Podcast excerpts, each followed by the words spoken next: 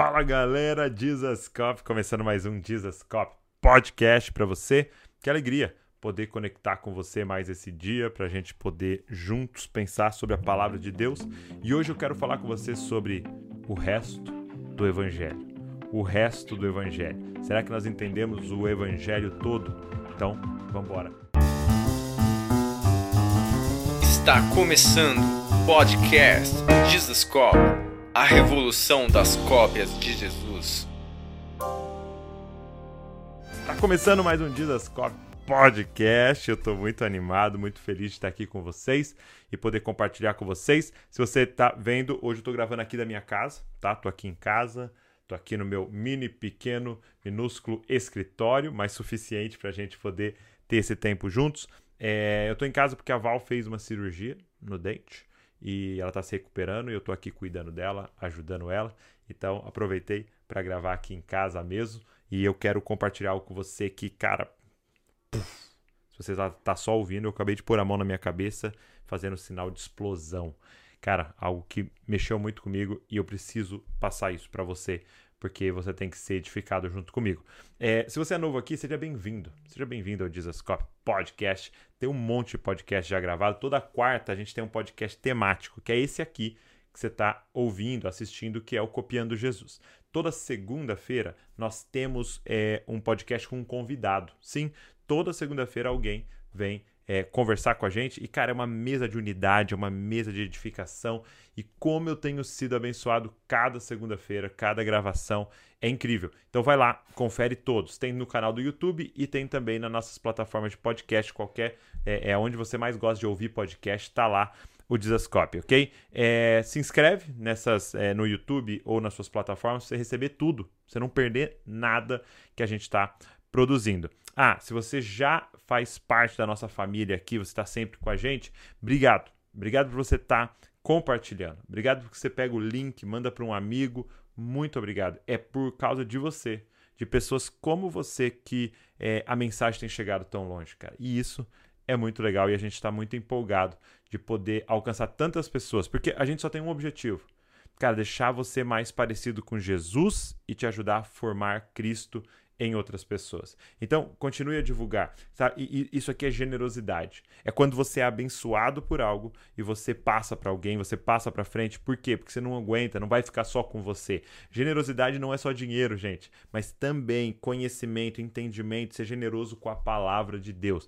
Então, cara, algo foi relevante para você, já pega e já manda para todo mundo, para outras pessoas serem abençoadas. Marca a gente lá nos stories também para a gente ver é, quem é que está acompanhando, quem é que está ouvindo e repostar alguns de vocês lá. Vai ser muito legal. Ah, toda quarta a gente tem um PDF desse estudo, desse podcast aqui e a gente deixa lá no Telegram. Vou deixar o link do Telegram aqui, tá na descrição do vídeo e do podcast. É só você clicar, você já entra no grupo, pega os PDFs lá, tem de todas as quartas-feiras e ainda é, a gente te avisa é, de todas as novas é, novos, novos vídeos, novos podcasts que a gente tiver aqui no Dizascope. Fechou? Vambora? Está preparado para o conteúdo de hoje? Então vamos lá. Seguinte, é, eu quero falar com você sobre o resto do Evangelho. Cara, eu tô lendo esse livro, Dan Stone e David Gregory, e cara, quem me indicou foi Andrea Vargas, esse livro. E olha aqui, ó. Puff, emoji de cabeça explodindo. Meu irmão, é poderosíssimo esse livro. Por quê? O autor vai contar pra gente que ele havia entendido o evangelho de uma forma incompleta. Ele tinha entendido apenas uma parte do evangelho. E apesar de ter entendido essa parte, ele não conseguia viver em plenitude, porque ele não tinha acesso a essa outra parte. E eu quero contar para você, para que talvez você se identifique com a história desse autor é, e você também seja muito abençoado pelo resto do evangelho. É, o autor conta que ele se converteu quando ele foi para uma igreja atrás de uma menina. ele estava querendo sair com essa menina e ela era da igreja. Então ele vai para a igreja atrás dessa menina. E é a história de muitos, né? Um monte de gente vem contar o testemunho e é isso. Cara, eu fui na igreja atrás de uma menina, chegando lá, Deus me pegou. E foi o que aconteceu com ele.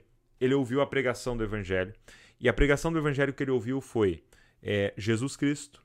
Ele veio, não havia pecado nele e ele decidiu morrer pelos nossos pecados. Morrer para que a gente fosse perdoado dos nossos pecados. E a dívida foi paga. Ele falou que ele ouviu aquilo naquele primeiro dia na igreja e ele ficou super impactado com aquilo. Cara, os meus pecados estão perdoados porque Jesus morreu por mim, é isso? Então, então quer dizer que tudo que aconteceu, tudo que eu fiz, está perdoado? E, e, e a resposta era sim. Ele morreu por você, você está justificado, você é considerado justo agora, porque ele pagou sua dívida.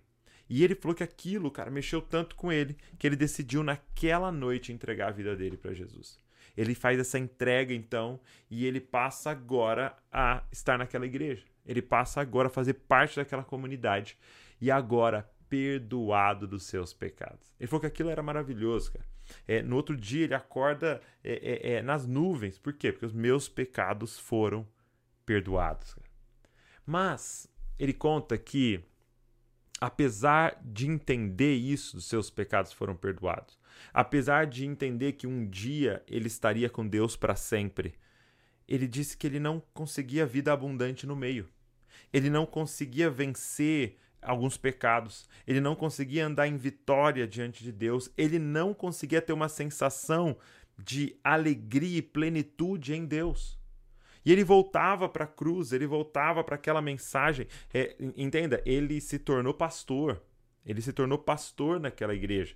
E, e, ou seja, alguém que cresceu, que, que estudou mais ainda, que fez seminário, que liderava, mas não sentia a plenitude. E, e, no livro ele faz uma pergunta o tempo todo: mas onde é que está a vida? Sabe, Jesus disse vida abundante. E ele diz, cara, mas eu não estou sentindo essa vida abundante. E talvez você se identifique com esse autor, cara. Cara, eu, eu já sei que meus pecados foram perdoados. Eu já sei que eu sou salvo e que um dia estarei eternamente com Deus. Mas é, é, e a vida no meio? Ele diz aqui que é, é, o cristianismo de muitas pessoas parece muito com uma cama de ferro, né? Um lado sólido, perdão dos pecados. O outro lado sólido aqui, ó, é, é vou, vou é, reinar com Cristo eternamente. Ele diz, mas o meio não tem nada. O meio é um Deus nos acuda. A, a, o como viver agora os próximos anos da minha vida, é, eu não sei dar uma resposta, porque a impressão que dá é que o Evangelho resolve o meu passado, resolveu lá o meu futuro depois da morte, mas e minha vida? De que maneira o Evangelho resolve a minha vida? E esse cara entra em crise, cara. Ele entra numa crise é, é, é porque ele não está vendo os efeitos da mudança na vida dele é quando ele começa até mesmo a entrar numa depressão e, e a esposa dele conhece um, um pastor que estava ministrando numa, numa casa, numa reunião, tipo uma célula, e esse pastor ministrou algo que mexeu tanto com ela que, ele, que ela falou assim: Você não iria lá em casa pregar isso pro meu marido? E eles marcaram um dia e aquele homem foi, fez uma reunião na casa dela e, e desse pastor, né, é, que estava em crise, e ele então começou a compartilhar. E ele começou a compartilhar o que o autor chama de o resto do evangelho, aquilo que ele não tinha entendido. Ele, ele ilustra da seguinte forma, presta muita atenção nisso. Ele falou assim: como que a gente enxerga a salvação? É, é mais ou menos assim: imagina que você esteja no século I, andando por lá, no século I, em Jerusalém, tá? E você fica sabendo que é, tem um, um, uns prisioneiros sendo executados, uma crucificação. E tá um alvoroço. Aí você é curioso, você vai lá para dar uma olhada naquilo que está acontecendo ali naquela execução. E aí você chega lá, você vê assim três cruzes, né? Você vê os três prisioneiros lá. E de repente você olhando para aquele prisioneiro do meio, na cruz do meio, do nada vem uma convicção em você que aquele do meio é o filho de Deus que aquele homem do meio é perfeito, não há pecado nele, e que ele está morrendo pelos seus pecados. De repente vem uma convicção de você de arrependimento de pecado e que aquele do meio está pagando pelos seus pecados e a partir daquela morte você está perdoado desses pecados. E aí você fica maravilhado e você crê. E aí a gente fala, cara, isso é salvação. É, é, é isso que é salvação. É eu olhar para a cruz e eu crer, cara, que eu fui perdoado pelo sacrifício de Jesus. Mas aí ele diz assim: só que eu saio dali, daquela cena, e vou viver minha vida. E continuo na mesma vida com o pecado.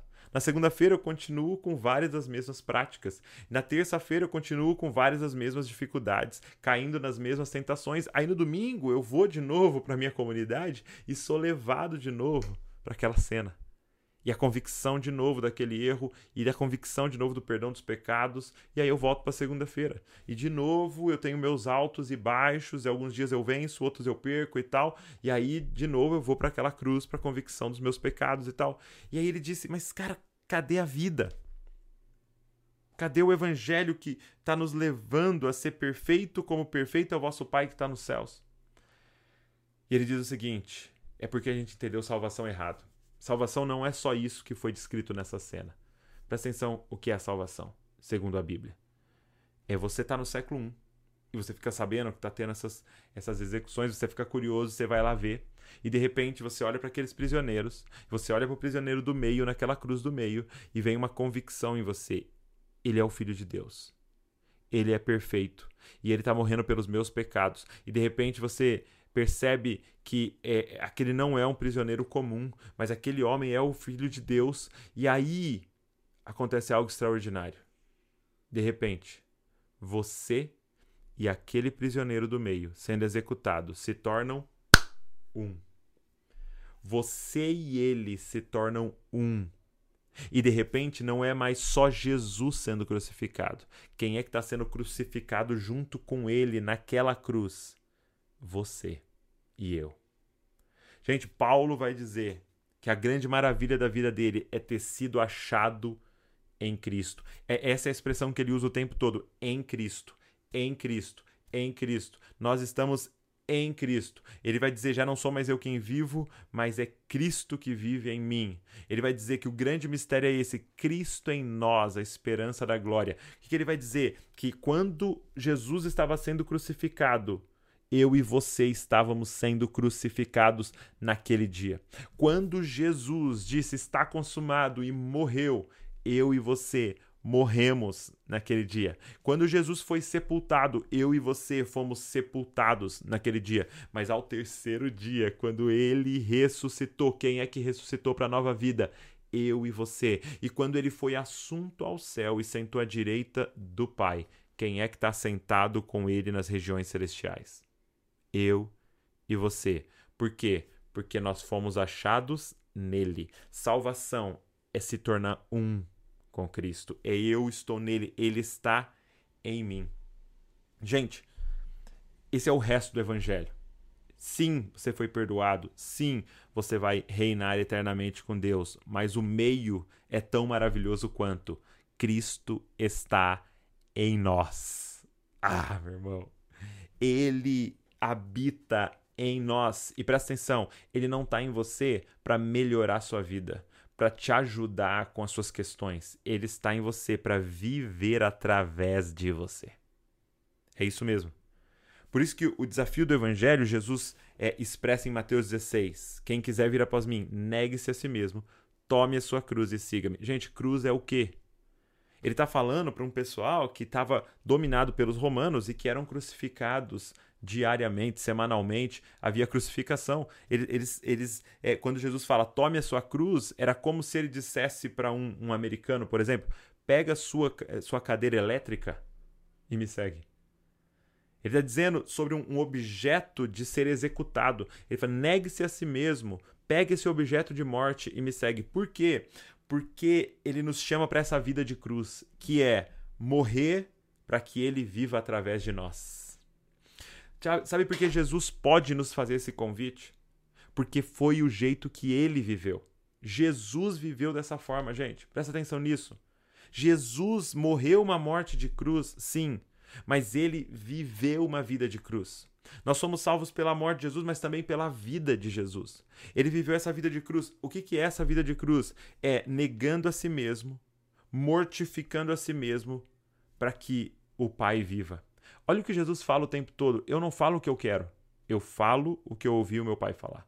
Eu não faço o que eu quero. Eu faço o que o meu pai quer que eu faça. Eu vou aonde meu pai quer que eu vá. Então, Jesus viveu uma vida de cruz, não fazendo a sua vontade, mas a vontade daquele que o enviou.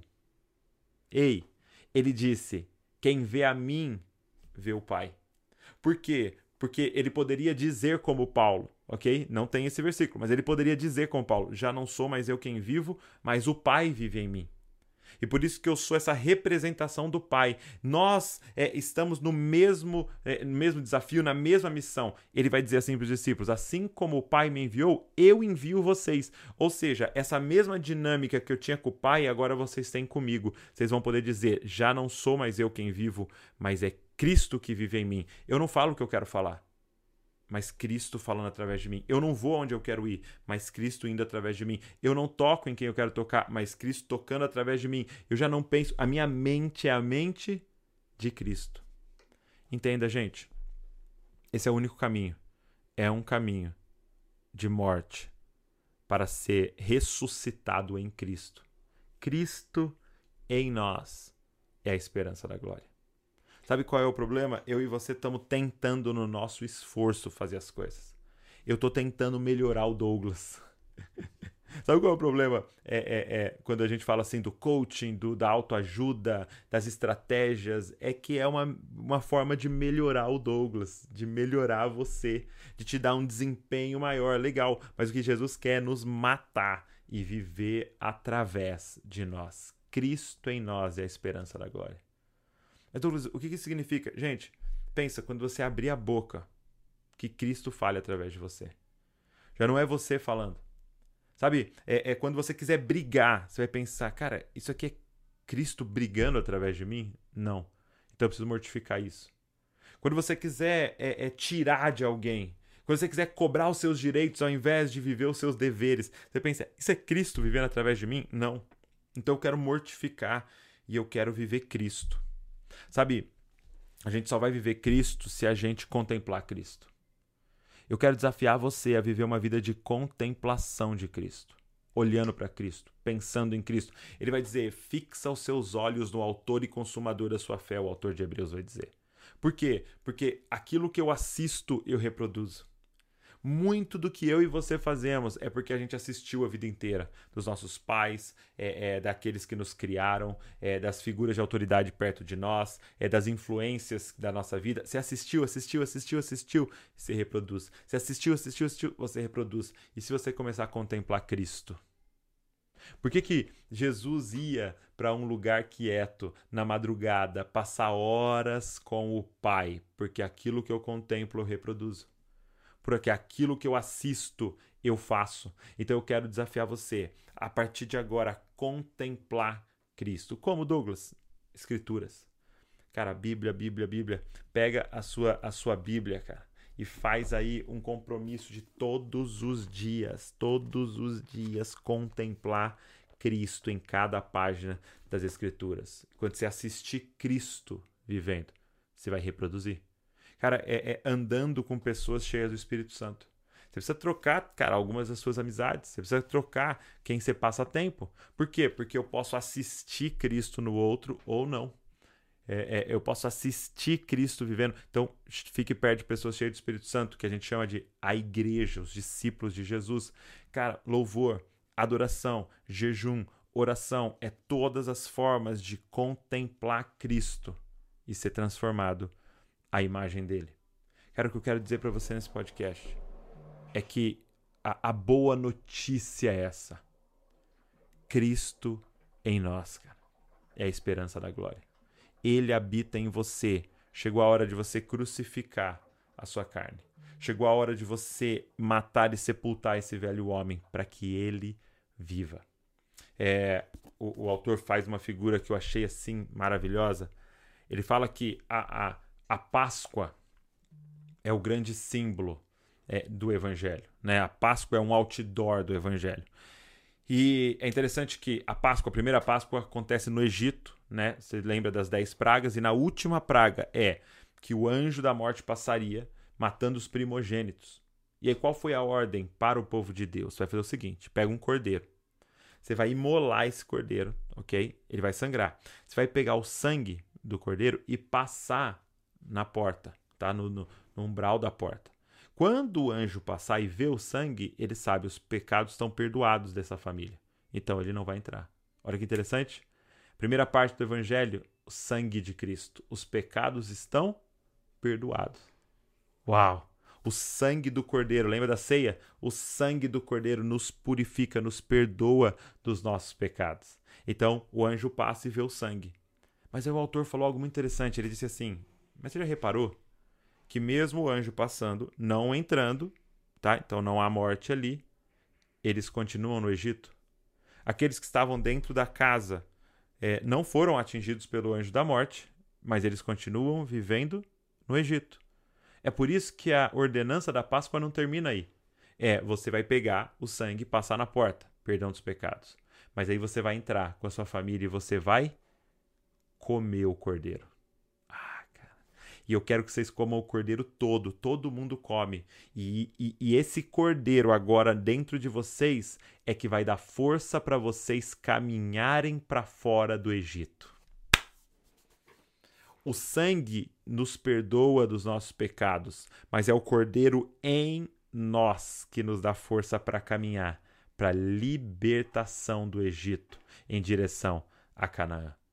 É, é, é, interessante que o cordeiro, então, o sangue dele está no umbral da porta, mas ele está dentro deles agora.